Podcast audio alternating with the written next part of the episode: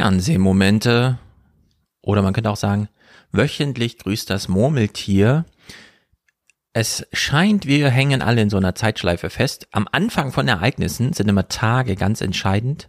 Nach diesem Lenin-Spruch, den viele jetzt zitiert haben. Dekaden in Wochen und Wochen wie Dekaden. Jetzt sind wir schon wieder in dieser Phase, in der es austauschbare Wochen sind und wir in dieser, hoffen wir es nicht, dekadenlangen Phase eines Krieges festhängen. Aber im Fernsehen war trotzdem was los, man sieht's hier schon. Äh, man hat mit Russen gesprochen in Russland. Wir wissen, da gilt dieses Gesetz, das bis zu 15 Jahren oder weiß nicht mehr genau wie viel, Haft äh, bedeutet für, falls man überhaupt nur vom Krieg spricht. Es werden ja mittlerweile Leute festgehalten, die gar keine Transparente oder Bilder mehr halten, sondern nur noch die Haltung einnehmen, als würden sie gerne eine Botschaft verkünden, es aber gar nicht tun, aber das reicht schon als Botschaft aus. Um äh, zumindest ähm, mitgenommen zu werden, ob es zu Verurteilung reicht, werden wir dann mal entweder hören oder eben auch nicht hören, was ja auch eine eigene Dimension des Schreckens dann hat. Mm. In der Hinsicht würde ich sagen, äh, das ist eine mutige Produktion, denn man bringt ja auch die Protagonisten so ein bisschen in Verlegenheit. Wir hören das hier zum Beispiel bei äh, allen, die sich äußern, je nach Meinung, die sie haben. Also Ostern, große Prozessionen natürlich auch in, oder Prozessionen, falsches Wort, große Feierlichkeiten auch in Russland. Putin hat ja wieder rumgefaked, er war Tage vorher in der Kirche, von der er sich dann angeblich Ostersonntag hat zeigen lassen. Naja, wie es halt so ist. Und es ist, glaube ich, Inaruk hier, die Tagesthemen, die dann vor Ort mal gefragt hat, was die Leute so denken und ob sie sich äußern wollen. Ich weiß nicht, ob ich Sie das fragen kann, aber unterstützen Sie das, was Ihr Land macht?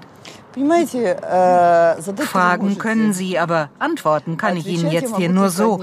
Alles liegt in der Hand Gottes. Natürlich sorgen wir uns, aber ich denke, unsere Regierung wird wohl wissen, was sie macht. Das ist wahrscheinlich richtig. Es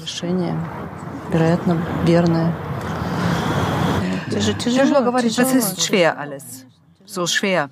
Aber das ist Politik und wir sind einfache Leute. Ja, das ist Politik. Danke, entschuldigen Sie bitte. Doch es gibt auch diejenigen, die sich ganz sicher sind und die Osterfreude durch die Kämpfe nicht getrübt sehen. Ich verspüre Freude, dass wir uns endlich dazu entschlossen haben. Wir machen alles richtig. Meine Meinung. Ja, das sind irgendwie ganz traurige Bilder. Nun darf man sie nicht überschätzen, denn wir wissen, äh, 120 Millionen Menschen, die paar hat man jetzt hier gefragt. Aber gemäß der objektiven Hermeneutik, wenn man ganz wenig hat oder nichts, nimmt man sich das trotzdem und macht sich Gedanken darüber. Und äh, haben wir es hier mit einem klassischen Fernsehzuschauer zu sehen, mit dem letzten Mann. Einer typische 60-Plus-Liga, der eben dieser ganzen Fake News-Produktion komplett erliegt und nichts mit dem Internet zu tun hat. Wir gehen ja mal davon aus, Internet ist das, wo die Fake News äh, heraussprudeln und dann anlanden bei denjenigen, die das Internet nutzen. Aber nein, das ist vor allem das alte Fernsehen. Das allerdings gilt nicht nur in Russland so. Alle anderen Stimmen klangen doch sehr, sehr, sehr betrübt, das muss man schon sagen. Christian Sievers hat im Heute-Journal auch Bezug drauf genommen, auf die ganze Propaganda-Problematik. Er moderiert allerdings zu einem sehr prominenten Fernsehtypen, dessen Namen uns allen nicht geläufig ist. Also glauben wir einfach mal, dass er super wichtig ist. Heute ist Ostersonntag für die orthodoxen Christen in aller Welt. Natürlich auch in Russland und natürlich auch in der Ukraine. Die frohe Botschaft der Auferstehung inmitten der Schrecken des Krieges.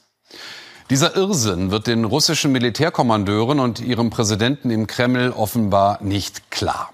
Russlands wohl größter Fernsehentertainer allerdings sieht das jetzt anders. Maxim Galkin meldet sich mit bei seinen Abermillionen Instagram-Followern aus Israel und sagt, Russland ist an so vielen schrecklichen Dingen schuld und sagt immer, es sei nicht schuld. Ja, hier finden ganz schön viele Videoproduktionen statt auf unterschiedlichen Kanälen. Ein russischer Fernseh-Superstar bei Instagram, nicht in Russland, sondern aus Israel heraus, wo er sich etwas traut, was ihm wahrscheinlich keine Rückreise erlaubt. Wie auch immer, wir können das alles nicht einschätzen. Die Protagonisten, die wir kennen, haben sich natürlich zu Ostern auch geäußert. Hier die Videobotschaft von Zelensky. Am Morgen veröffentlichte Präsident Zelensky dieses Video von ihm in der Kiewer Sophienkathedrale, perfekt produziert und mit einer Botschaft, die Mut machen soll. Wir haben niemanden angegriffen, also Gott gib uns Schutz. Wir haben keine anderen Nationen zerstört, also lass uns nicht zerstört werden. Wir haben keine Länder erobert, also lass nicht zu, dass andere uns erobern. Beschütze die Ukraine. Und da sehen wir ihn hier in seltener Formation, nämlich mit sich alleine als Einzelkämpfer. Das kann man zu Ostern so machen. Er hat allerdings auch Hilfe bekommen. Hier die nächste Videoproduktion und man muss echt langsam sagen, Hut ab. Es waren ja immer alle schon da, denkt man, aber nein, es haben ja noch ganz große gefehlt. Die kamen jetzt aber auch. Verteidigungsminister Austin und Außenminister Blinken in Kiew. The reason we're back is because of you. Der Grund, dass wir zurück sind, sind Sie, wegen des außergewöhnlichen Mutes, der Führungsstärke und des Erfolgs, mit dem Sie diese schreckliche russische Aggression zurückgedrängt haben. Und es ist uns eine Ehre, hier zu sein. Ja, Austin und Blinken gleichzeitig, zwei amerikanische Minister, beide mit zuständig sozusagen für diesen Krieg, also zuständig im Sinne von, wenn die Amerikaner entscheiden, da zu helfen, dann geht das über die Tische der beiden. Äh, sie vor Ort, das ist schon beeindruckend, äh, als Guterres in Kiew war, wurde wohl Kiew gleichzeitig auch bombardiert, also Guterres der UN-Chef, weshalb man hier auch mal einen harten Bruch machen kann Guterres ist der Einzige, der nicht nur nach Kiew geflogen ist, sondern auch nach Russland. Wir sehen also jetzt auch Putin zu erzwungenermaßen Videoproduktion, man weiß ja aber nicht so genau. Man hätte das natürlich auch anders gestalten können, aber Guterres und dann keine Videoaufnahmen, das wäre natürlich albern. Entsprechend hat sich äh, Putin wieder für das Format entschieden. Langer Tisch. Doch Zeichen des Entgegenkommens vernahm Guterres vom Kreml nicht. Im Gegenteil. Ina Ruck berichtet. Das Treffen im Kreml war mit Spannung erwartet worden und zumindest eine Ungewissheit war mit den ersten Bildern geklärt. Guterres bekam den langen Tisch. Sicheres Zeichen nicht nur für räumliche Distanz. Э, ich kenne Ihre Bedenken bezüglich Russlands Militäroperation im Donbass. Es wird wohl unser Hauptthema werden heute. Ich will nur sagen, das Problem begann mit dem Umsturz in der Ukraine 2014. Das ist eine offensichtliche Tatsache.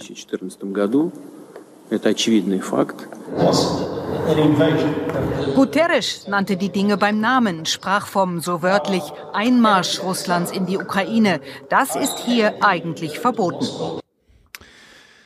So, und jetzt ist Guterres also in Kiew und in Moskau gewesen und dachte sich, ich will es auch wie ein Arbeitstreffen aussehen lassen. Das wird gleich von Ina auch nochmal so ein bisschen, geht das überhaupt? Kann man jetzt nach Russland fahren und dort sozusagen sachdienliche Vorteile erringen für irgendwen? Nein, das geht natürlich nicht. Trotzdem hat sich Guterres erboten, nicht nur mit Putin zu sprechen, sondern auch mit Lavrov, um ihn auch ein bisschen vorzuführen. Lavrov wettert gegen den Westen, der die Ukraine doch nur benutze, um Russland zu schaden. Entweder finden wir uns damit ab, dass ein Staat alleine mit seinen Satellitenstaaten über die Menschheit entscheidet, oder die Menschheit lebt miteinander auf Grundlage der Vereinten Nationen. Niemand will Kriege. Gott bewahre. Guterres kontert. Es gibt eine Sache, die offensichtlich ist und nicht mit Argumenten wegzudiskutieren. Wir sehen keine ukrainischen Truppen auf dem Territorium Russlands. Aber wir sehen russische Soldaten in der Ukraine. Russland schütze russischsprachige, auch in der Ukraine, so Lavrov. Für mich kam hier so die Frage, als ich das sah, äh, klar, Zelensky fällt auf, wenn er mal alleine vor der Kamera tritt. Das kann er sich dann zu Ostern auch so nehmen, diese Gelegenheit, so eine Osteransprache zu machen in der Kirche vor dem goldenen Stuck und so weiter. Haben wir es hier wirklich mit einem so hardcore-mäßig isolierten Russland zu tun, dass ein Besuch von Guterres bei Lavrov und Putin schon so ein bisschen wirklich aus der Reihe fällt und uns diese Person überhaupt nochmal zeigt. Wir kriegen sie hier sonst gar nicht zu sehen. Und entsprechend hat äh, Guterres diese Gelegenheit dann auch genutzt, nicht nur diese Einsamkeit ähm, im Sinne von Kontaktarmut, sondern auch diese Einsamkeit im Sinne von, wer trägt eigentlich die Ideologie mit, die da gerade in Russland ausgebreitet wird vorzustellen. Ähm, ich nehme mal an, Ina Ruck hat äh, das so ausführlich beobachtet, dass sie nicht nur das, was wir hier einschätzen, damit überspannt, sondern uns so ein allgemeines Lagebild mitgab von diesem Besuch. Putin hat heute gesagt, es gäbe keine Kämpfe mehr in Mariupol und Butscha. Da äh, hätte die russische Armee nun gar nichts mit zu tun.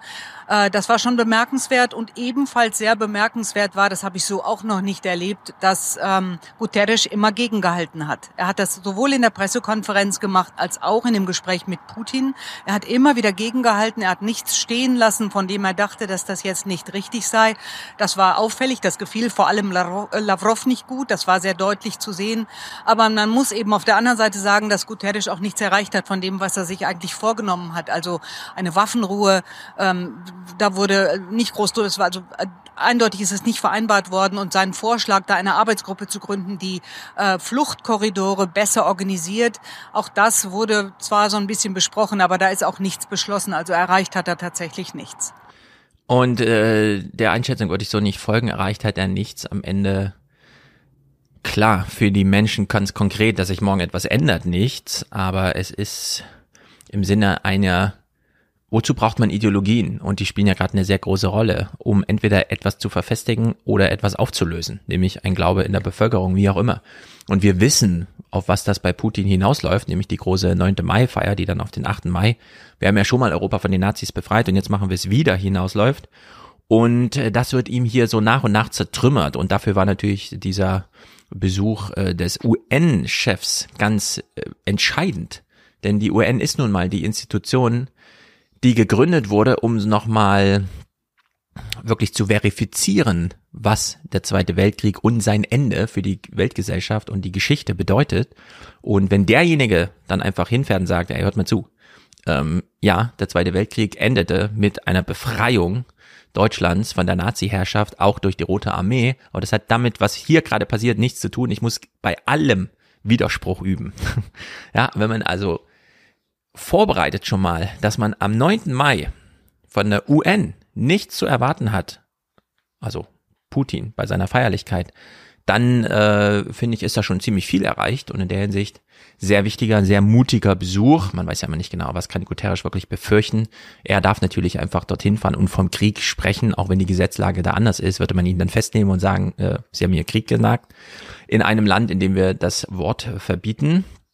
Naja, auf der anderen Seite, jetzt mal Russland verlassend, und die andere Seite, was ist das eigentlich? Die NATO, alle Staaten so für sich irgendwie, keine Ahnung. Diese Woche war es ja wirklich vertrackt und es zieht sich ja durch die ganzen Diskussionen, inklusive allem, was wir in Deutschland gerade diskutieren, hinsichtlich schwerer Waffen, leichter Waffen, Unterstützung und so weiter. Es gab, und da hören wir diesen Clip, der geht nur 13 Sekunden. Wir hören uns mal diesen Clip an. Es geht um Rammstein, eine Militärbasis in Deutschland bei der die Amerikaner einluden, unter anderem Deutschland, aber nicht als NATO-Mitglied oder so, sondern nur als lockeres Unterstützerkreismitglied, äh, das gerade äh, aushilft. Und wir kriegen natürlich von diesen Gesprächen, die da laufen, also mehrere Verteidigungsaußenminister, wie auch immer, äh, aus ganz Europa und so, treffen sich dann also auf deutschen Booten durch amerikanische Einladungen auf nicht ganz amerikanischen Hoheitsgebiet, aber irgendwie so doch schon ideell zumindest. Und da äh, wird von uns von Austin, dem äh, amerikanischen Verteidigungsminister, folgender Spruch überliefert. Dieses Waffensystem gibt der Ukraine echte Fähigkeiten. Was Deutschland in der Zukunft noch tut, ist seine eigene Entscheidung. Die wird die deutsche Regierung allein treffen. So, während also Olaf Scholz uns immer erklärt, es ist im internationalen Verbund verabredet, was passiert, was ja auch stimmt. Zudem werden die konkreten Entscheidungen dann in geheimen tagenden Gremien äh, getroffen, so dass auch Friedrich Merz Lars Klingbeil vor laufender Kamera sagen konnte, Hö, Sie gehören doch gar nicht zum Sicherheitsrat, Sie dürften gar nicht wissen, wann der tagt und was er beschließt und so weiter, als SPD-Chef und damit Chef der Regierungspartei. ähm, ist total verrückt. Sehen wir hier in Rammstein auf deutschem Boden, wie der amerikanische Verteidigungsminister sich freut, dass erste Mal Panzer geliefert werden, und zwar von Deutschland. Gleichzeitig sagt er, hm, das ist aber eine deutsche Entscheidung gewesen und alle künftigen Entscheidungen sind auch deutsche Entscheidungen. Hat also Deutschland jetzt Panzer geliefert? Oder, Und da hören wir jetzt Lamprecht an diesem Tage des Treffens, hat Deutschland auch nur wieder unterstützt, damit die Ukraine Panzer bekommen. Ja, die haben irgendwas mit Deutschland zu tun, aber was denn eigentlich? Und im Verlaufe so eines Gespräches äh, sagte Christine Lambrecht, Folgendes. Ähm, und wir sind selbstverständlich auch weiterhin unterstützend tätig äh, gegenüber der Ukraine dafür zu sorgen, dass ausreichend Munition organisiert werden kann. Ja. Aber die Ausbildung selbst wird über die Firma laufen. Aber Frau Lambrecht, Sie müssen ja auch ein politisches Zeichen setzen. Das heißt, sind es jetzt Wochen, sind es Monate? Ne, wie gesagt, die, Entscheid die Ausbildung läuft nicht über die Bundeswehr, diese Ausbildung läuft über die Firma. Und ähm, es gibt unterschiedliche Möglichkeiten auszubilden. Ja, am Ende ist immer die Frage, wen überzeugt das jetzt bei der Entscheidung? Ach so, nee, ja, dann äh, blase ich meinen Atomkrieg ab.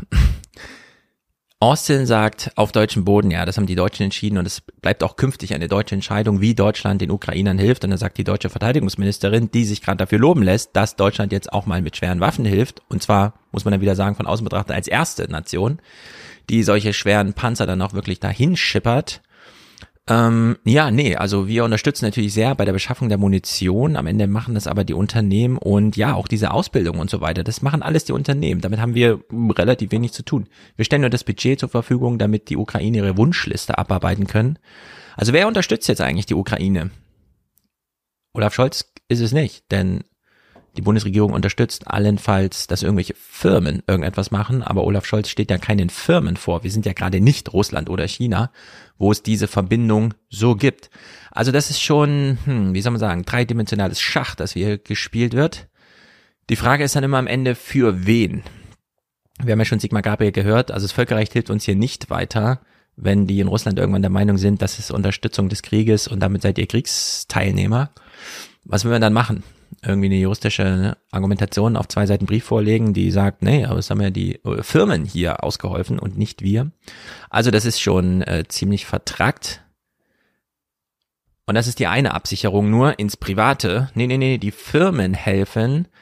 Wenn es dann um Deutschland selber geht, ist es auch nicht Deutschland alleine, wie Frau Lambrecht hier sagt. Uns war es immer wichtig, dass wir in enger Abstimmung mit unseren Verbündeten, mit den Alliierten in der NATO, in der EU, aber auch darüber hinaus solche Entscheidungen treffen und immer schauen, dass es sich auch ergänzt und dass es dann auch in der richtigen Phase äh, der Fall ist. Und genauso werden wir auch bei den Beratungen im Bundessicherheitsrat, es ist keine Entscheidung der Verteidigungsministerin, sondern im Bundessicherheitsrat genau mit diesem Thema auch beschäftigen und dann sehr zügig jetzt auch Entscheidungen treffen. Puh, ich will kein Putin-Versteher sein, aber unter äh, den Entwicklungsgesichtspunkten würde ich sagen, wir können so langsam nachvollziehen, warum Putin irgendwann mal sagt, äh, mh, mm, das wird mir gerade zu foggig, müsste man äh, im Clausewitschen Sinne sagen. Ich blicke hier nicht mehr ganz durch, es reicht mir so langsam. Jedenfalls ließ sich Putin dann einen Tag nach diesem Treffen in Rammstein, wo sie sich alle äh, zusammen äh, fanden und mal darüber redeten, wie man jetzt der Ukraine hilft, ohne selber als Helfer dazustehen. Putin äußert sich so. Wer sich von außen einmische und eine für Russland unannehmbare strategische Bedrohung schaffe, werde sehr schnell eine Antwort bekommen, sagte Putin bei einer Versammlung von Spitzenfunktionären in St. Petersburg. Russland habe alle Instrumente für Gegenschläge und werde sie anwenden, wenn es nötig sei. So, jetzt war mir ja immer wichtig äh, zu sagen, ja, die Ukraine ist in einem wirklich militärischen Krieg, aber Russland ist ja auch im Krieg, in einem Wirtschaftskrieg. Den führen wir so ein bisschen, wir deglobalisieren das Land, halbieren äh, den Rubel, der natürlich jetzt über MMT-Gesichtspunkte und so weiter sich da wieder ein bisschen erholt hat, aber trotzdem ist das Land ja komplett abgeschnitten von allem, sowohl äh, Gütern, Importen, Exportmöglichkeiten als auch von Geldversorgung, um dann zumindest zu den Ländern, zu denen man noch Kontakt hält, äh, irgendwie da mal auf Shoppingtour zu gehen. Die Sendungseröffnung am 27. im Heute-Journal. Wie gesagt, ein Tag nach dem Treffen in Rammstein, an dem Tage, als Putin hier laut Tagesthemen seine Drohung erneuert hat. Ich würde sagen, wir hören jetzt die sanfteste und vergleichsweise wirklich mildeste Form, in der Putin hier mal zeigen konnte, ja, ich wäre auch bereit, das eine oder andere jetzt mal zu entscheiden. Hallo und guten Abend Ihnen allen. Mit schönen Grüßen aus dem Kreml hat Russland seine Erdgaslieferungen nach Bulgarien und Polen gestoppt. Es sind schöne Grüße auch Richtung Deutschland an die Adresse der Bundesregierung, die ja gerade daran arbeitet, all die Jahre extremer Abhängigkeit von russischer Energie irgendwie zurückzudrehen. Ja, und dann äußern sich dazu natürlich, wenn jetzt äh, die Russen das erste Mal wirklich Energielieferungen stoppen von sich aus, das ist ja die große Angst, auf die uns auch Habeck immer vorbereitet, äh, irgendwann ist es ja nicht mehr unsere Entscheidung, sondern dann äh, wird einfach der Hahn zugedreht und dann sitzen sie in Schwedt halt wirklich auf dem Trockenen und damit ganz Berlin. Also in Schwedt ist diese eine Raffinerie, die Russland gehört und für ganz Berlin Benzin herstellt. Äh, dann kann man zwar immer noch sagen, ja, wir haben es runtergedrückt bis auf 12 Prozent, alles andere wird schon von außerhalb Russlands äh, an Deutschland geliefert. Aber wenn die eine Raffinerie, die ganz Berlin, also alle Tankstellen von Berlin versorgt, äh, versagt, dann ist es natürlich schon blöde, auch wenn es dann nur wenige Prozent sind. Mm, wir hören hier Wortspenden von Steinmeier, von der Leyen und Habeck, die sich natürlich durch diesen Schritt von Russland, jetzt Bulgarien und Polen schon mal abzuklemmen und dann sozusagen ein Zeichen damit auch an Deutschland zu setzen, hören wir schon mal ein paar Wortspenden, von denen ich wieder denke, Herr Steinmeier, Sie sind gar kein Außenminister. Mischen Sie sich da mal nicht so doll ein. Nicht nur der deutsche Bundespräsident, gerade auf Staatsbesuch in der Slowakei, wird deutlich. Das ist ein Regelbruch seitens Russland, das ist ein Erpressungsversuch. Den kann man nicht einfach hinnehmen, gegen den muss man sich zur Wehr setzen.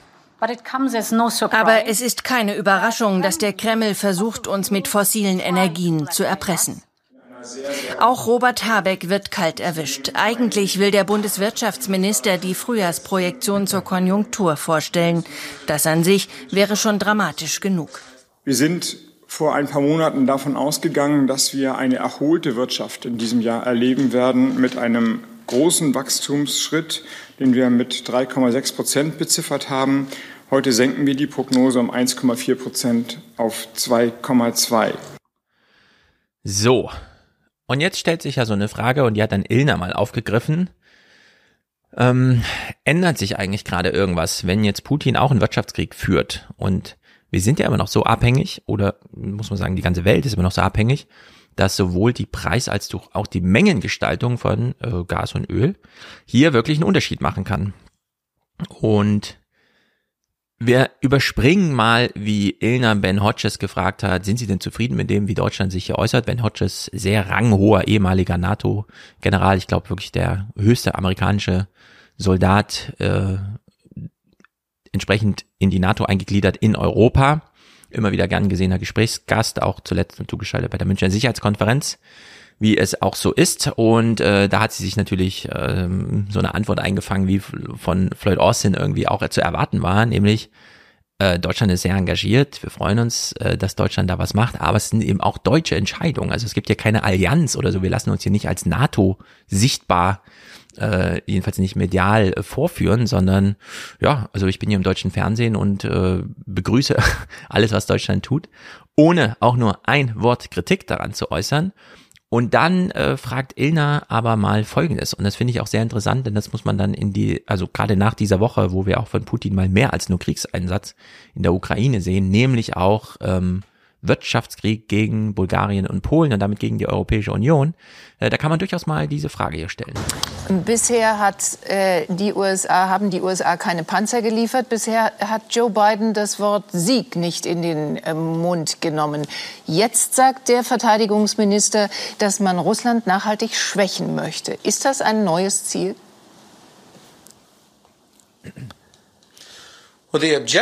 Nun, das Ziel besteht darin, dass die Demokratie die Autokratie besiegt und dass wir die menschliche Würde schützen und die Souveränität von souveränen Staaten respektieren. Wenn also der Außen, äh, Entschuldigung, der Verteidigungsminister ähm, Austin sagt, dass wir der Ukraine dabei helfen wollen, dass sie gewinnen und dass äh, Russland so geschwächt werden soll, dass die Nachbarn nicht mehr bedroht werden können, dann sehen Sie, dass es um mehr geht als nur um die Ukraine. So, damit ist natürlich so eine Art Wespennest jetzt eröffnet. Sie sehen in Europa, ja, es gibt durchaus weitere Ziele, als nur die Ukraine zu verteidigen. Ich habe es im Neue 20er ein bisschen deutlicher gesagt, jetzt hier sage ich es abgeschwächt. Äh, es macht auch Sinn, Russland in so einen Abnutzungskrieg zu führen, so dass das Material, mit dem man überhaupt noch andere Länder bedrohen kann, dann auch wirklich mal hinüber ist, nicht mehr einsetzbar, vor allem nicht über tausende Kilometer verlegbar. Und äh, dazu zählt natürlich auch der Wirtschaftskrieg, der alle möglichen Importe einfach verbietet, um so Kriegsmaterial wieder aufzurüsten oder nachzurüsten oder wie auch immer. Das steigert natürlich die Gefahr irgendwie, dass dann doch andere Mittel zum Einsatz kommen, nämlich die, die einfach über ganze Kriegsgebiete hinwegfliegen und in Europa landen. Und ich habe jetzt die Grafik hier nicht parat. Sie kam im deutschen Fernsehen noch nicht, aber Fefa hat das gestern mal äh, in seinem Blog gehabt und ich fand es dann doch ein bisschen, also inklusive Screenshot. Man stelle sich jetzt vor, man sieht eine eurasische Karte, Europa und Asien und dann fliegen von Russland aus Atomsprengköpfe mit entsprechenden Raketen auf drei europäische Ziele. Und in dieser Flugbahn ist immer eingeschrieben, wie viele Sekunden es dauert. Bei Berlin steht da 120 Sekunden oder 102, ich weiß nicht mehr genau. Es waren jedenfalls zwei Minuten. Diese Dinger fliegen ja mit mehreren Tausenden kmh, äh, also weit, weit, weit Überschall. Gegen die kann man nichts machen. Die sind einmal auf der Flugbahn, da kann man die auch nicht abfangen oder sonstiges. Konventionelle Raketen fliegen 20 mal langsamer, selbst wenn sie Überschall fliegen. Und da ist da nichts mehr zu tun. Und Auf der Ebene äh, spielt sich das jetzt alles ab, dass wir nämlich im russischen Fernsehen solche Raketenflüge vorgeführt bekommen, inklusive wie lang würde es denn dauern. Und im deutschen Fernsehen wird hier über, was ist eigentlich das Kriegsziel? Regime Change, äh, Schwächung Russlands, dass sie keine weiteren Kriege führen wollen und so weiter und so fort. Und das ist schon, muss man sagen, eine substanziell inhaltlich weitergeführte, eskalierte Situation über die man mal nachdenken musste, was wir deswegen auch gleich machen. Lars Klingbeil, einer der wenigen, der hier gerade noch so ein bisschen mitdenkt, äh, und das meine ich jetzt bezogen auf diesen Clip, den wir jetzt gucken, versucht die Diskussion mal wieder so ein bisschen einzufangen. Denn ich finde auch, man kann sie nicht so im Fernsehen laufen lassen. Hier ist Verantwortung auch der Sender gefragt. Und der Präsident hat es auch schon ganz anders gesagt, wenn ich das noch kurz sagen darf. Joe Biden ist ja schon rausgerutscht oder er hat ja nachher versucht, die Botschaft wieder einzufangen. Nee, dass er gesagt hat, es geht auch darum, Wladimir Putins Herrschaft zu beenden. Mhm. Und Stimmt. das ist schon etwas älter, das Zitat, aber das muss man im Hinterkopf haben. Mhm. Ähm, ich glaube, wir müssen aufpassen, wie wir sprechen. Wir müssen klar sein im Handeln. Und ich glaube, das Paket aus Sanktionen, aus militärischer Unterstützung der Ukraine, auch aus politischem Druck, der ja da ist, dadurch, dass der Westen so geschlossen agiert wie in den letzten 10, 15 Jahren nicht. Das ist ein wichtiges Zeichen, aber es geht nicht darum, Russland zu besiegen. Ja, ganz wichtig, da nochmal darauf hinzuweisen. Die Frage ist nur, kann man es nochmal einfangen? Hier sitzt ja wieder Friedrich Merz, auch mit in der Runde, neuerdings immer so mit so einer sichtbaren Brille, der ja auch schon mal sagte, wir können aber auch mit Putin und Lavrov nicht mehr reden, denn das sind Kriegsverbrecher. Also wie sollte ein nicht militärisches Ende des Krieges aussehen? Mit wem verhandelt man denn da? Wenn man keinen Regime Change will. Also in der Hinsicht, das ist super knifflig. Bleiben wir mal kurz bei März, springt zum 25. April, also mitten in die Woche rein, Montag. Es gibt verschiedene Versuche von Friedrich Merz, jetzt hier Oppositionsking zu sein. Klar, das ist seine Aufgabe, aber es sind eben auch Kriegszeiten. Die Frage, stehen wir alle zusammen oder nicht? Jetzt verschiedene Diskussionen, wie machen wir das mit den schweren Waffen, wie machen wir das mit den 100 Milliarden im Bundeshaushalt, wo kommt dieses Geld her, Schulden irgendwo abknapsen. Und zum Thema Atomkrieg wurde er hier gefragt, äh, wie halten Sie es denn jetzt mit, wenn der Kanzler sagt, ne, wir wollen ja erstmal einen Atomkrieg vermeiden. Daraufhin sagte Friedrich Merz Folgendes. Sie nennen es Lavieren, was der Kanzler macht, aber der Kanzler argumentiert ja mit seiner Zurückhaltung für die Lieferung schwerer Waffen, es gehe auch darum, einen Atomkrieg zu verhindern. Ist das für Sie kein Argument? Das ist ein Argument, aber wenn das so wäre, dass dies wirklich ein ernsthaftes Argument sein müsste, dann richtet sich doch der Vorwurf gegen alle anderen Länder der Welt, die der Ukraine helfen, dass sie genau das tun, nämlich einen Atomkrieg vorbereiten. Äh, versteht das jemand? Also erstmal spielt er das runter mit, also wenn es so wäre, dann müsste ja und so weiter. Es ist also nur konjunktiv. Er es widerstrebt ihm erstmal anzuerkennen, dass ein Atomkrieg überhaupt droht. Und dann sagt er, naja, aber wenn der Vorwurf Deutschland gegenüber gemacht wird von Seiten Putins, ihr unterstützt so, dass das einen Atomkrieg rechtfertigen würde, warum dann bei den anderen nicht? Da muss man ja sagen, ist ja am Ende egal. Also es reicht ja, wenn nur Deutschland mit Atomwaffen angegriffen wird, oder?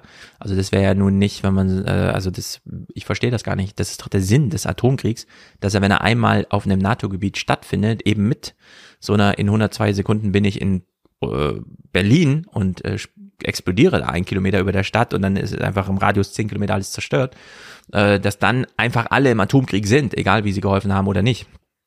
Äh, in der Sicht, das ist äh, wirklich immer noch, ich äh, kann es nicht ganz verstehen.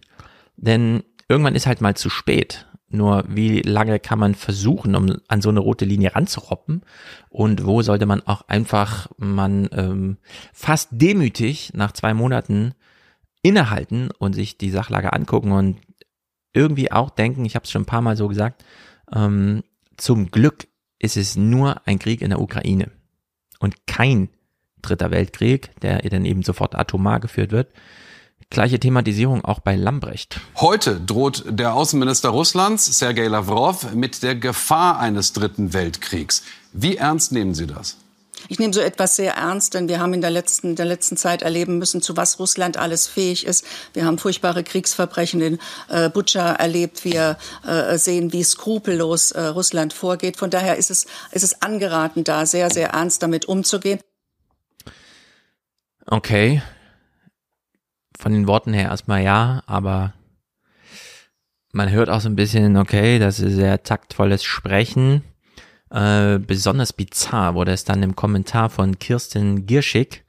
Äh, sie sagt wirklich einfach Folgendes. Es darf keinen Atomkrieg geben. Das allein reicht als Erklärung für zögerliche Unterstützung der Ukraine mit Waffen nicht aus. Erklären, was man tut und tun, was man sagt, das können viele Kommunalpolitiker besser als derzeit Olaf Scholz. Es darf keinen Atomkrieg geben, reicht ihr als politische Erklärung für ein politisches Handeln nicht aus? Ich finde, das muss immer ausreichen. Wenn die Antwort ist, äh, und ja, es ist nicht zum Spaße gesagt, sondern hier droht tatsächlich ein Atomkrieg. Äh, und dann sagt ein Kanzler, darauf müssen wir achten. Äh, es darf keinen Atomkrieg geben. dann kommentiert sie, hm, ja, interessante Erklärung, aber die reicht mir nicht. Das finde ich schon äh, merkwürdig, denn hier, und das habe ich ja mit Wolfgang auch die Woche schon im Neue 20er thematisiert, wir haben so ein kleines Problem mit dieser Gewichtung von Rationalität und Irrationalität im Handeln.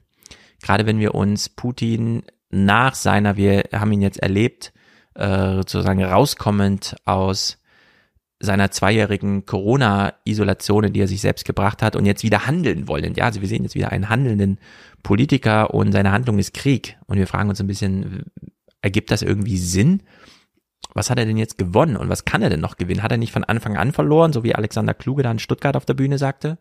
Und Robert Habeck ist natürlich wieder der Einzige, der es nicht nur entsprechend thematisiert und einfängt, sondern der es auch noch, und das muss man echt sagen, virtuos macht. Es ist beeindruckend. Äh, er war nicht in der Illner Sendung als Gesprächsgast, sondern man hat ihn vorher im 1 zu 1 interviewt und das zum Sendungsbeginn gespielt.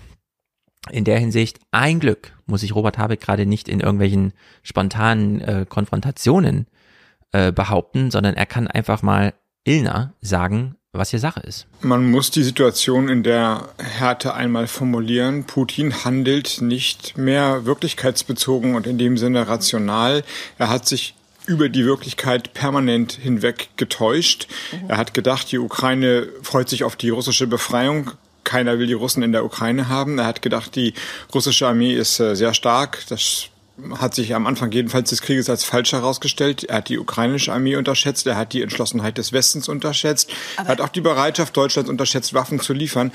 Also ein Mensch, der die Wirklichkeit komplett falsch einschätzt und er hat Atomwaffen. Ein Mensch, der die Wirklichkeit falsch einschätzt mit und? Atomwaffen. Deswegen ist es natürlich ein bedrohliches Szenario und das muss man auch so ernst nehmen und immer mit bedenken. Und andererseits haben wir mit der Lieferung von schweren Waffen weitere Unterstützung für die Ukraine beschlossen. So, jetzt hört man schon immer hier, Ilna, das fällt ihr natürlich in solchen zugeschalteten Di Dialogen besonders schwer. Sie will ja mal reinhüpfen. Sie will ja eigentlich immer die Sätze der Gäste beenden, um dann ihren nächsten, ähm, ich drehe jetzt mal die Sendung weiter, äh, Moment zu nutzen. Und wir hören jetzt nochmal diese letzten Worte von Robert Habeck und hören dann, wie sie darauf reagiert. Und andererseits haben wir mit der Lieferung von schweren Waffen weitere Unterstützung für die Ukraine beschlossen. Und Jetzt verstehe ich es immer noch nicht. Es gibt Menschen, die sagen, die äh, Gründe und Argumente waren so zahlreich, wie Deutschland überhaupt funktionierende Panzer hat, um zu erklären oder auch nicht zu erklären, warum wir äh, diese schweren Waffen nicht zur Verfügung stellen wollen. Was gibt's da nicht zu verstehen? Ich verstehe das nicht. Das verstehe ich wieder nicht. Hier dreht sich doch alles im Kreis. Naja, wir machen mal noch ein Kapitel zum Kriege auf, denn es ist wirklich interessant. Ein Atomkrieg ist ein Krieg, aber einer, der sich nicht lohnt. Finanziell. Es gibt gar keine Profiteure von einem Atomkrieg, würde ich mal so sagen, denn man weiß nie, wie weit er eskaliert. Äh, bei Down Look Up äh, haben wir so ein bisschen gesehen, dass man doch da nochmal Versuche macht irgendwie. Ähm, aber wie gesagt, das ist ein Film. Ich glaube, niemand, niemand wünscht sich einen Atomkrieg. Es gibt aber viele, die wünschen sich einen Krieg, weil diese alten Sprüche, Kriege, äh, es gibt Profiteure von Kriegen und diejenigen, die nicht hin müssen, äh, können dann durchaus mal Nutznießer sein. Und warum es wahrscheinlich nicht zu einem Atomkrieg kommt, beziehungsweise, wie soll man sagen, es gibt Profiteure, die dann nicht, also vom Krieg, die dann nicht mehr profitieren würden, sagen wir so. Naja, es gab jedenfalls neue Zahlen die Woche. Die weltweiten Militärausgaben haben im vergangenen Jahr einen neuen Höchststand erreicht. Das geht aus dem aktuellen Bericht des Friedensforschungsinstitutes SIPRI hervor. Ja, das ist natürlich gut. So eine Kurzmeldung irgendwo am Ende, weil Krieg ist ja nicht gerade ein tragendes, äh, sendungsbehauptendes Thema. Das hat man sich äh, in den Tagesthemen so gedacht. Im Heute-Journal hat man ein bisschen anders entschieden. Wir hören hier die Sendungseröffnung von Christian Sievers. Hallo und guten Abend Ihnen allen. Einen Gewinner des Krieges gegen die Ukraine gibt es bereits in Deutschland. Es ist die Rüstungsindustrie. So, und jetzt hat er wenig später, äh, ach nee, das sind wieder Tagesthemen, äh, man hat mit Christian Lindner gesprochen. 100 Milliarden für die Bundeswehr, was ja bedeutet, klar, für Personal, aber eben auch Material. Also das sind diese ganzen Ausgaben, weshalb Deutschland da auch wieder weit, weit, weit nach vorne hüpft dann.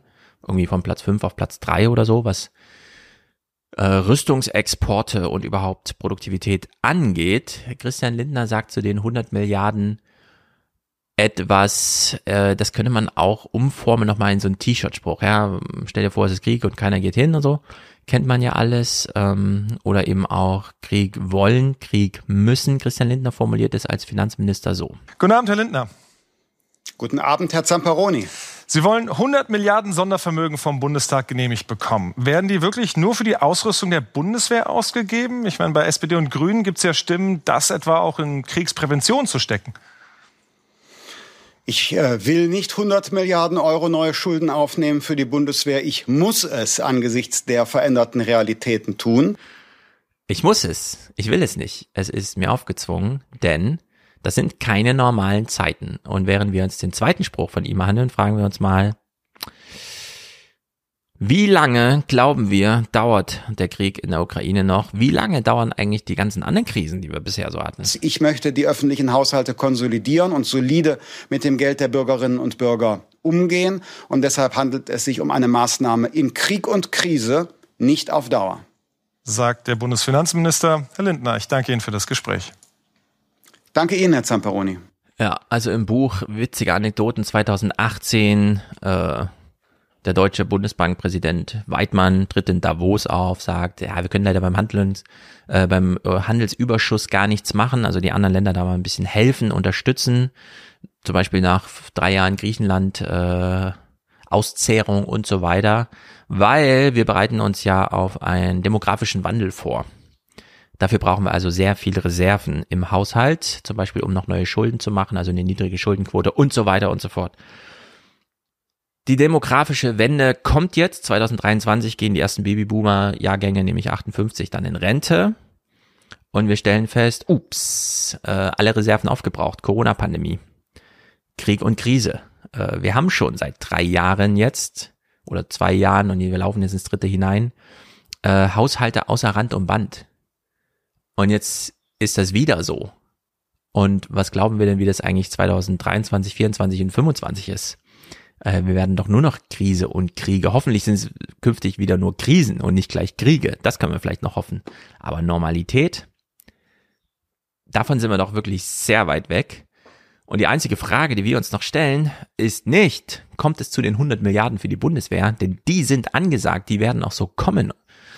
Die Frage ist nur, wer gilt hier demnächst eigentlich als der Zauderer?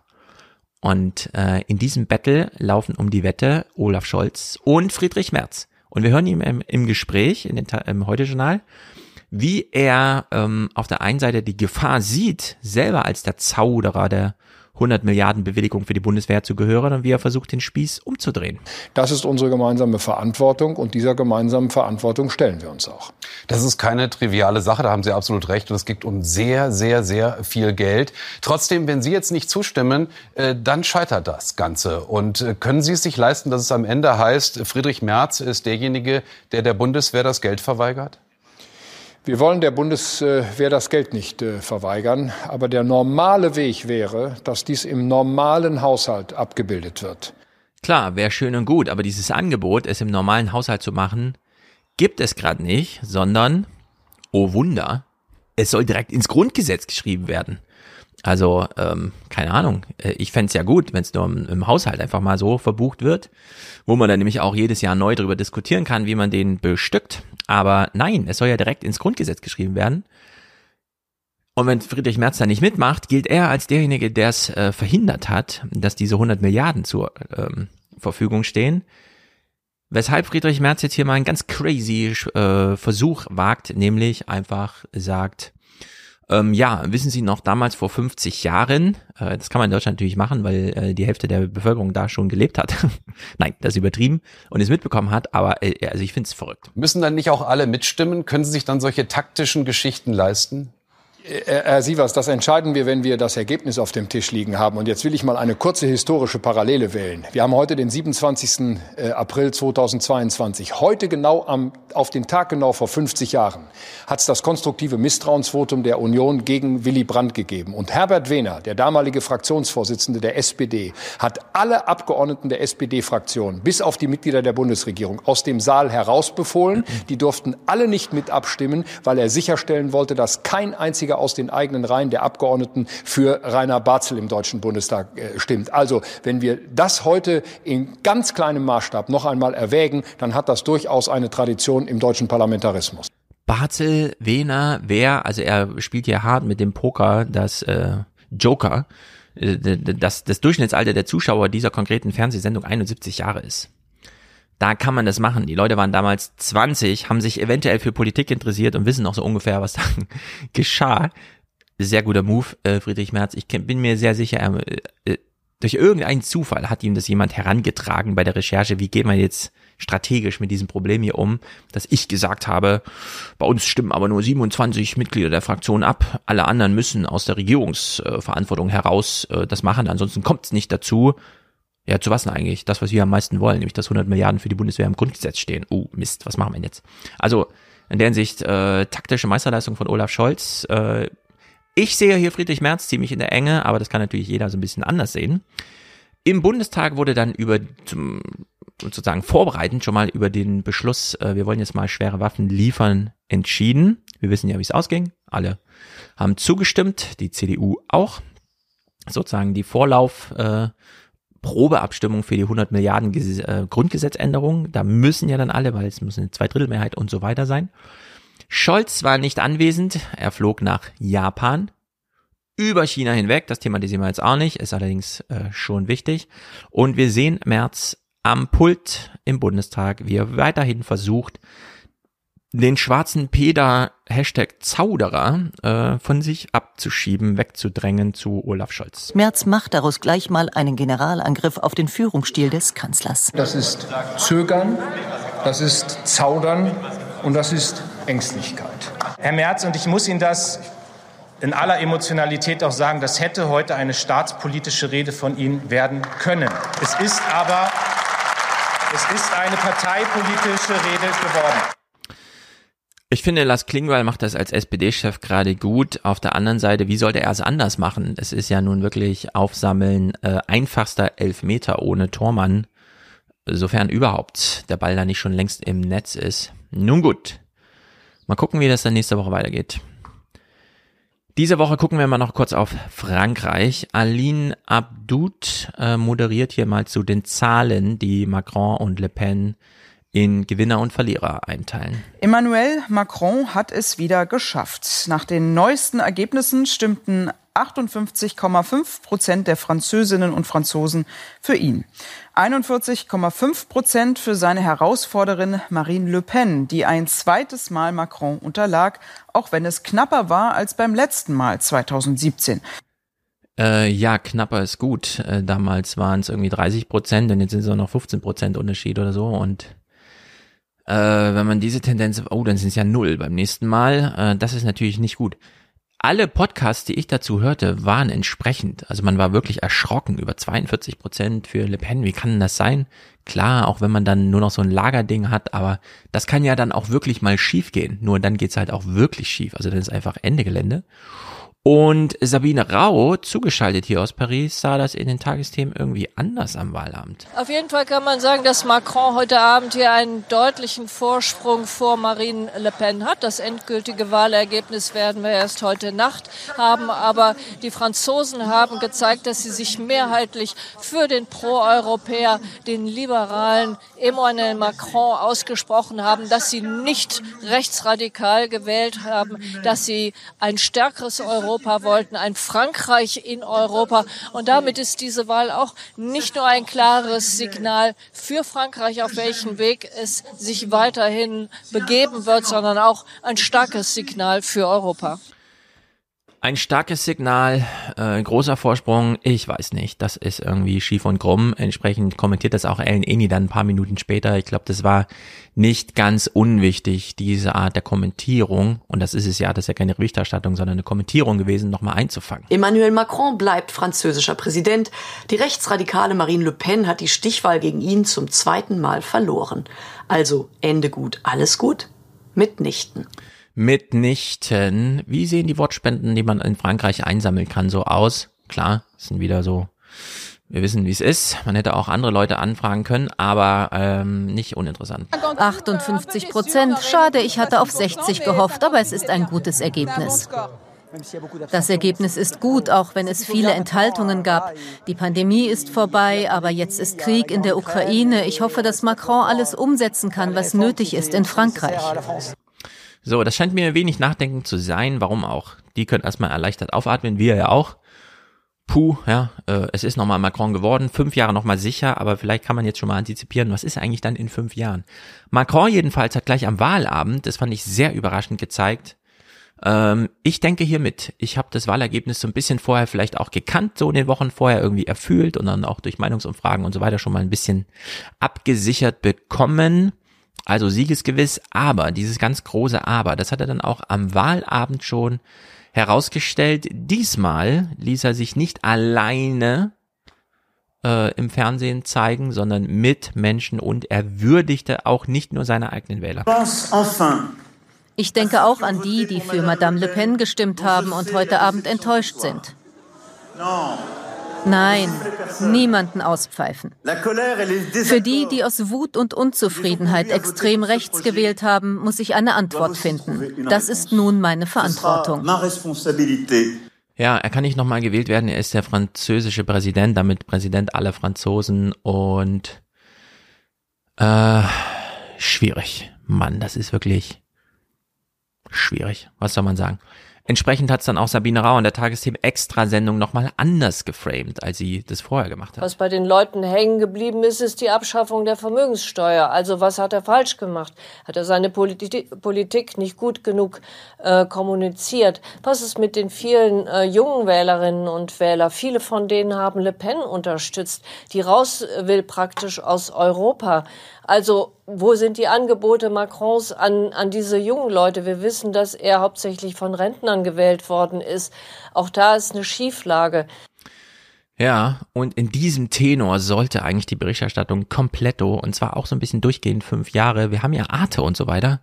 Spektakuläres Programm, das viel zu wenig äh, zur Geltung und zur Würdigung kommt.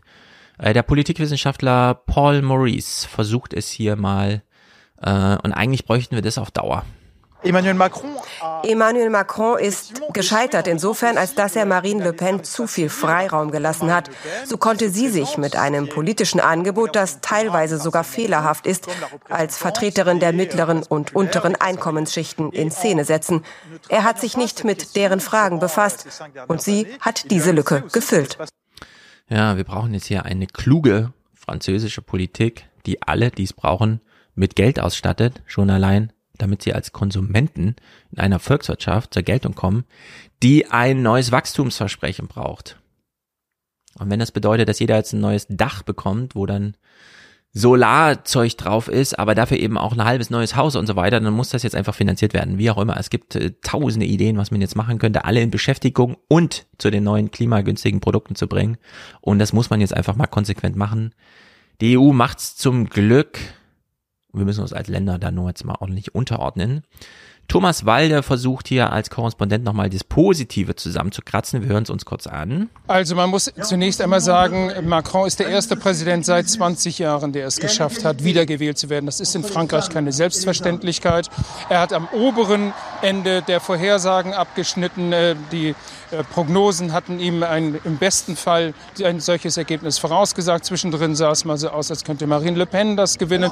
Also von daher gibt es eine große Erleichterung eine große Erleichterung. Und jetzt, und das ist ein echter Fernsehmoment, Thomas Walde versucht hier mal Folgendes. Man müsse jetzt liefern, damit die Wut, die Unzufriedenheit im Volk, die er sehr wohl gehört habe, dass die jetzt äh, mündet in ähm, tatsächliche Politik, dass man die mit praktischer Politik angeht. Das war das, was er die letzten Wochen, äh, die letzten Minuten Verzeihung hier gesagt hat. Wenn Sie mögen, wenn ihr mögt, können wir noch mal kurz reinhören. Ich übersetze das so lange und dann geht ihr in Mainz einfach äh, raus, bis das zu lang wird. Also gemeinsam wollen wir, wir werden versuchen, die Einheit zu erreichen, mit der wir besser leben können in Frankreich und die Dinge bewerkstelligen, angehen, die auf uns warten.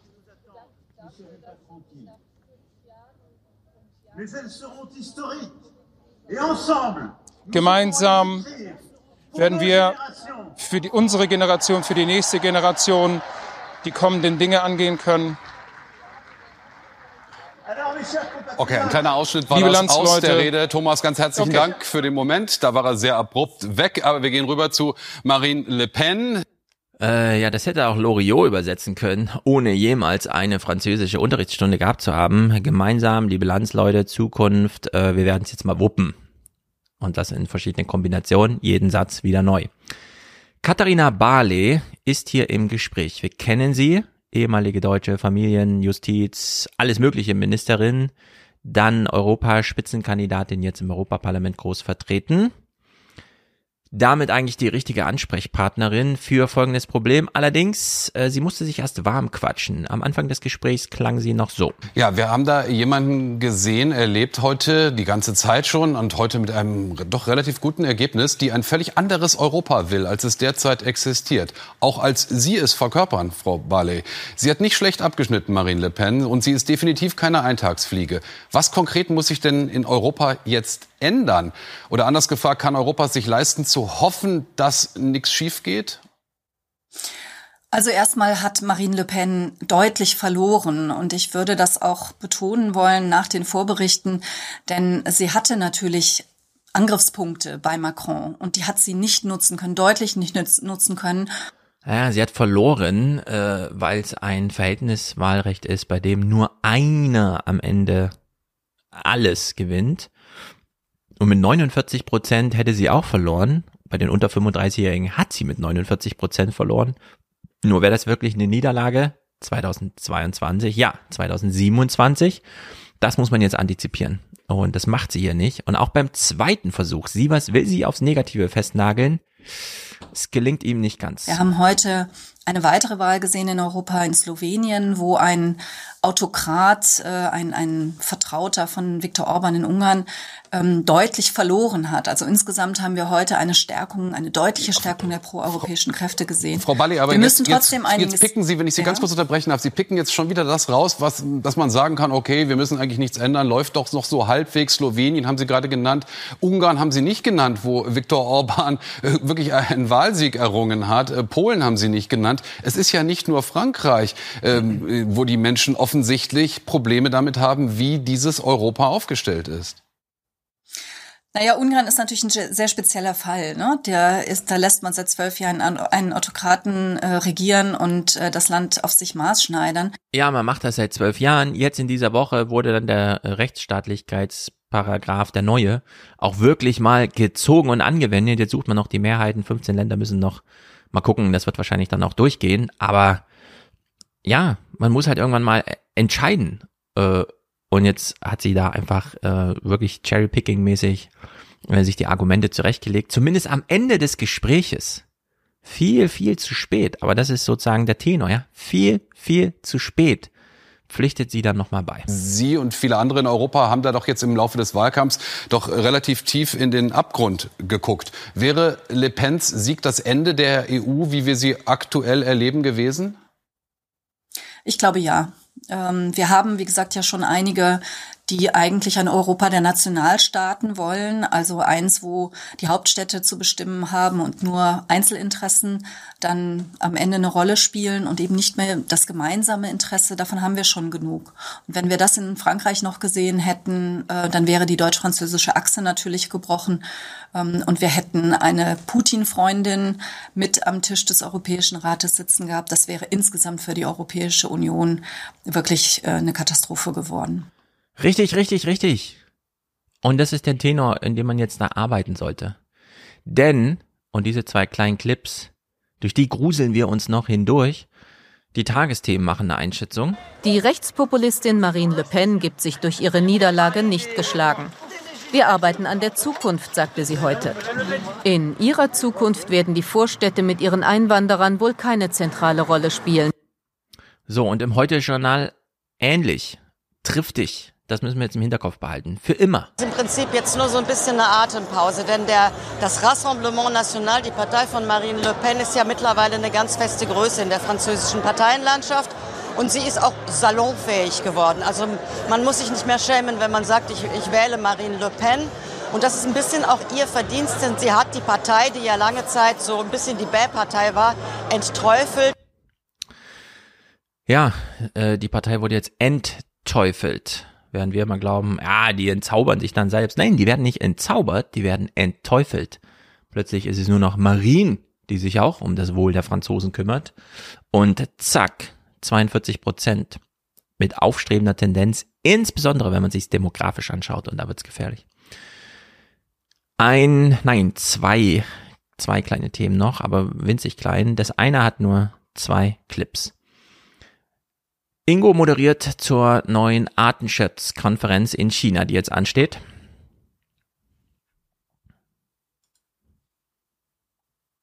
Geschätzt bis zu 150 Tier- und Pflanzenarten verschwinden jeden Tag von der Erde für immer. Sie sterben aus. Daher versucht eine Artenschutzkonferenz der UN im chinesischen Kunming gerade festzuschreiben, was man künftig denn mehr für den Erhalt der weltweiten biologischen Vielfalt tun soll.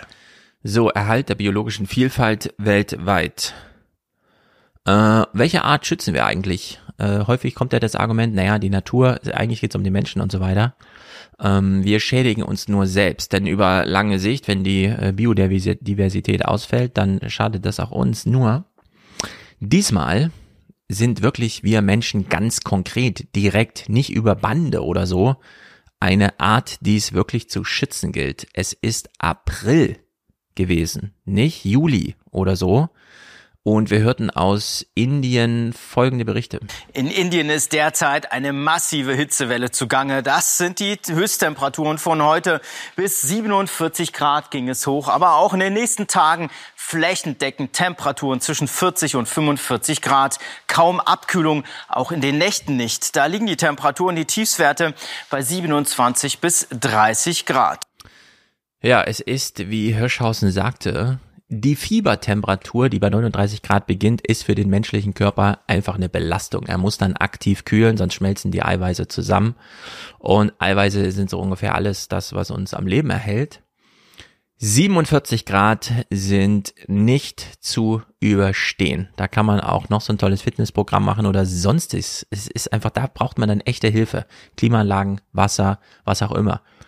Traurigerweise geht diese Art von Wetter dann mit Wassermangel und so weiter einher, auch mit Stromausfällen. Klimaanlagen funktionieren dann einfach nicht mehr. Und 47 Grad, Tendenz 50 Grad ist einfach nicht mehr zu machen. Das ist eine Katastrophe, die wir hier dann auch wirklich jetzt mal sehen. Ich habe mich ein bisschen gewundert, dass anschließend nur noch ein etwas ausführlicher Bericht aus Indien kam, denn da leben eine Milliarde Menschen und ungefähr ein Drittel davon ist konkret von dieser Hitze über Körpertemperatur betroffen. Und das ist schlimm. Das ist äh, wirklich nicht gut. Und das letzte kleine Thema, das wir uns jetzt hier mal anschauen. Ich habe es eigentlich immer vermieden. Äh, es wurde natürlich immer wieder aufgegriffen. Der 26. April ist der Tag, an dem vor 20 Jahren ein Täter, dessen Namen wir alle kennen, aber nicht nennen, in Erfurt 16 Menschen erschossen hat. In einer Schule. Äh, ich war damals noch nicht äh, Abitur bereit. Ich war noch ein Jahr jünger oder zwei Jahre, äh, stand es an.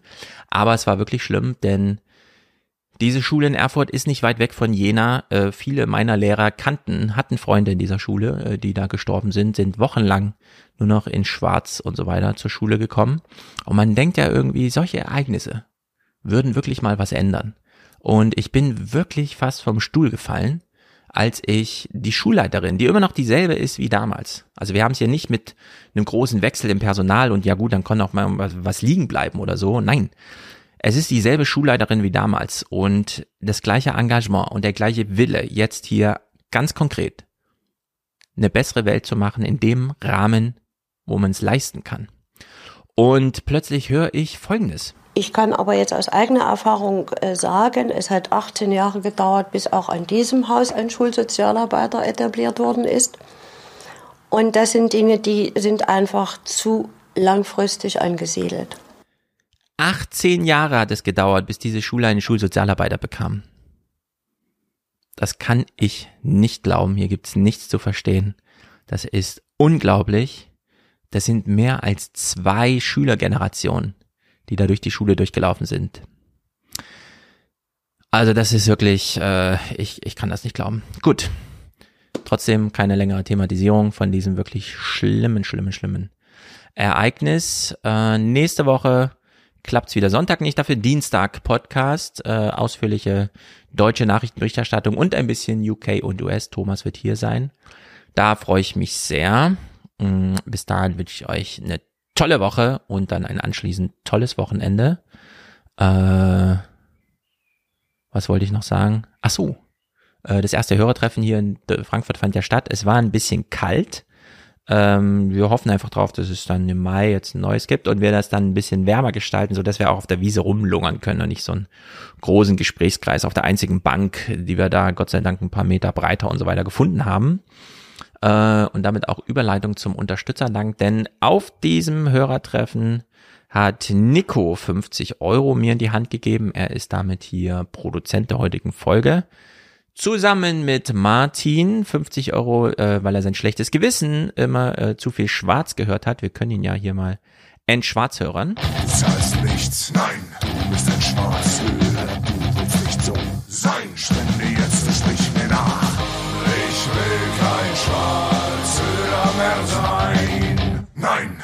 So, das neue Rammstein-Album ist natürlich auch da. Ich habe es noch nicht gehört. Ist das Album schon da? Die Videos sind zumindest schon da äh, gut geteasert auf YouTube, immer gleich ein paar Millionen Abrufe in den ersten Stunden. Äh, ist jedenfalls Vorfreude bei mir, mir das dann mal zu gegebener Zeit, das kann man natürlich nicht einfach so dann mal hören, sondern muss es dann auch gleich von Anfang an genießen, in der Hoffnung, dass es den Erwartungen standhält. Aber da äh, glaube ich auch Kritiken nicht, da lasse ich mich selbst drauf ein. Gerald äh, schickt auch 50 Euro, sehr gut, ist damit hier auch Produzent Tobias, merci für den Fernsehpodcast. Ich sag bitteschön. René sagte weiter so. Äh, Liebesgrüßt aus Darmstadt. Das finde ich natürlich gut. Darmstadt ist nicht weit. Ähm, Vincent Andreas, der hat ein Monatsticket, Alias Express. Vincent bleibt kommentarlos. Sebastian, vielen Dank, toller Podcast.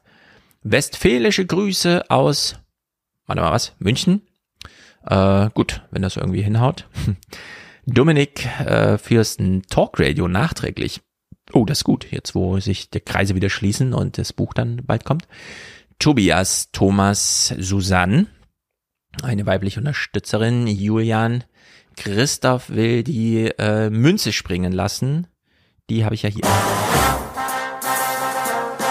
Wohlan, Kutscher. Spanne er die Pferde ein und spute sich, denn springend klingt die Münze.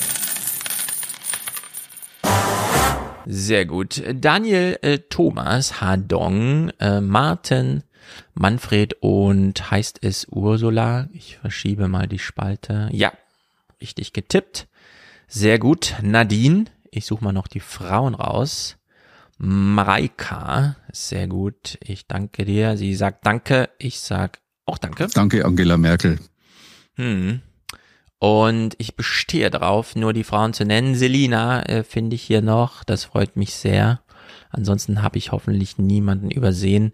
Danke euch allen und sage damit, äh, haut rein. Bis zum nächsten Mal.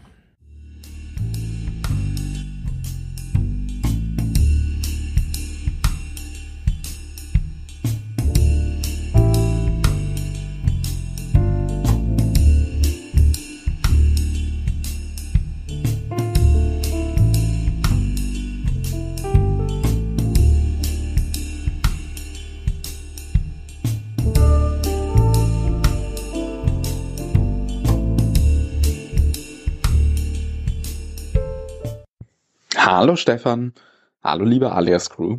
Ähm, ich wollte mal einen Audiokommentar einsprechen, da wir in der letzten Folge, wo ich auch mit zu Gast war, wo wir über Ungarn und äh, ja die allgemeine Rechtsstaatssituation in der EU wieder gesprochen haben und wie es jetzt perspektivisch da weitergeht, hatten wir einen Diskussionspunkt, wo wir darüber gesprochen haben, ähm, dass ich denke, dass es sinnvoll sein könnte ähm, oder auch entscheidend und wichtig, dass man äh, jetzt natürlich auch äh, Ungarn sanktioniert. Ähm, du hattest da äh, berechtigterweise ähm, angebracht, dass ein Raushalten aus Weiterentwicklungsprogrammen wie zum Beispiel Fit for 55 jetzt schon genug Bestrafungen sein kann. Interessanterweise habe ich äh, vor einer Woche war es, glaube ich, ein recht äh, interessantes Interview dazu im Deutschlandfunk äh, gehört ähm, vom Dr. Dusan Reljic, der äh, sich relativ viel mit dem Westbalkan ähm, beschäftigt und dort gefragt worden ist, ähm, ja, wie die Situation der EU-Integration jetzt dort aussieht, besonders wenn man ja sieht, dass jetzt äh, der Vorgang mit der Ukraine, Georgien, Moldau ähm, wahrscheinlich auch symbolisch äh, schnell vorangepeitscht werden soll, äh, wo ja eigentlich Albanien und Nordmazedonien so die nächsten Beitrittskandidaten äh, sind, mit Nordmazedonien, die ja sogar ihren fucking Namen geändert haben, äh, damit sie in die NATO aufgenommen werden können und perspektivisch auch in die EU und äh, da jetzt seit Jahren schon so hingehalten werden und er hat dann einfach mal so ein paar äh, Zahlen genannt, um so zu zeigen, dass die Länder eigentlich schon ähm, richtig krass in die EU integriert sind. Also äh, zwei Drittel des Außenhandels werden mit der EU ähm, unterhalten, besonders mit Italien und Deutschland. Und ähm, ja, Gleichzeitig ähm, nähern sich die, die Verhältnisse noch nicht so an. Das, was ja immer gesagt wird, dass in dem Beitrittsprozess auch besonders daran gearbeitet werden soll, wo ja dann auch schon Fördermittel aus der EU fließen sollen, die dafür sorgen sollen, dass sich die äh, Lebensverhältnisse schon mal anfangen äh, anzugleichen, besonders aber auch um die Mindeststandards äh, eines EU-Beitritts zu, zu, schaffen. Ähm, das läuft jetzt schon seit Jahren. Es gibt auch schon eine enge Verflechtung, auch schon kulturell und so. Ähm, aber trotzdem klaffen die Zahlen immer noch krass auseinander. Und äh, er hatte da eine Zahl genannt, dass halt über die nächsten sieben Jahren ähm, ein Bürger aus dem Westbalkan, also Albanien oder äh, Nordmazedonien, so 500 Euro ähm, ja, pro Bürger diese Länder erhalten werden. Und gleichzeitig aber direkte Nachbarn wie zum Beispiel Kroatien oder äh, Griechenland das Elffache erhalten werden äh, an Investitionsmitteln. Jade, jade, jade. Und das geht ja um einen Zeitraum von sieben Jahren. Ich kann mir sehr gut vorstellen, dass in den nächsten Jahren noch ein einiges äh, mehr an Mitteln da äh, für EU-Länder äh, auf den Weg kommen. Das heißt, da sieht man schon, wie krass das auseinander äh, ja, geht. Und die ähm, Bürger dieser Länder, Nordmazedonien und Albanien, scheinen auch schon mit so einer gewissen äh, Resignation äh, dem Ganzen jetzt äh, gegenüber zu stehen und äh, haben jetzt einfach für sich selbst entschieden, äh, ja, aus den Ländern äh, abzuhauen. Und äh, tatsächlich ist es wohl so krass, dass äh, alle zwei bis drei Minuten einfach mal ein Antrag ähm, der EU, EU, von der EU gebilligt wird, wo jemand aus diesen beiden Ländern um eine Aufenthaltserlaubnis äh, fragt, die länger geht als zwei Monate. Das heißt, ähm, ja, der Brain Drain ist auch dort richtig krass äh, vorhanden und ähm, ja, besonders nach allen Anstrengungen äh, dieser beiden Ländern ist es mir ein Rätsel, dass da ähm, nicht mehr gepusht wird, dass die jetzt finally mal äh, aufgenommen werden. Ähm, besonders äh, Bulgarien macht da momentan noch äh, relativ ähm, Probleme mit äh, Nordmazedonien aus so ideologischen innenpolitischen Gründen, dass beispielsweise gesagt wird, äh, die Nordmazedonier müssten sich irgendwie zu ihren kulturellen und sprachlichen Wurzeln des Bulgarischen bekennen. Das pushen besonders natürlich die äh, rechten Parteien um Bulgarien, was so lächerlich ist. Ich hatte äh, Kommentatoren gehört, äh, die gemeint haben, dass genauso Deutschland würde sagen, die Niederländer müssten sich zu ihrem kulturellen und sprachlichen äh, Wurzeln im Deutschen bekennen. Also äh, ja, komplett ciao.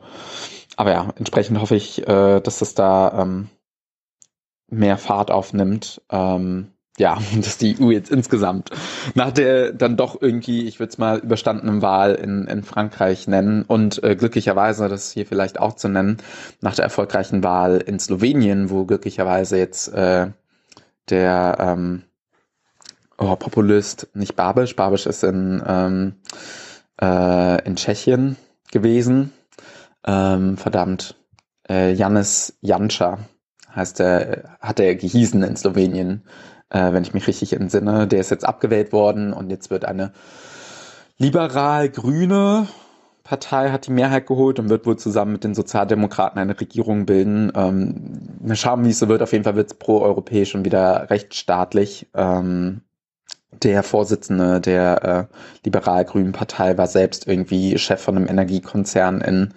Slowenien. Von daher mal schauen. Ähm, ja, das heißt, äh, an dem Fronten scheint es jetzt gut zu laufen. Mal schauen, wie sehr die EU jetzt wirklich auch Ungarn in die Mangel nehmen kann, so dass äh, man das Problem ähm, länger lösen könnte, längerfristig. Aber äh, besonders bleibt auch abzuwarten, äh, wie jetzt Reformen in der EU vorangehen und äh, neue Programme, die die Integration weiter voranbringen und ähm, ja, gemeinsame Zukunftsprojekte, jada, jada, jada. Ähm, da bleibt nur das Beste zu hoffen. Ansonsten äh, wünsche ich liebe Grüße und besonders äh, ja, Glück auf am heutigen Tag der Arbeit. Bis dahin, liebe Grüße aus Berlin.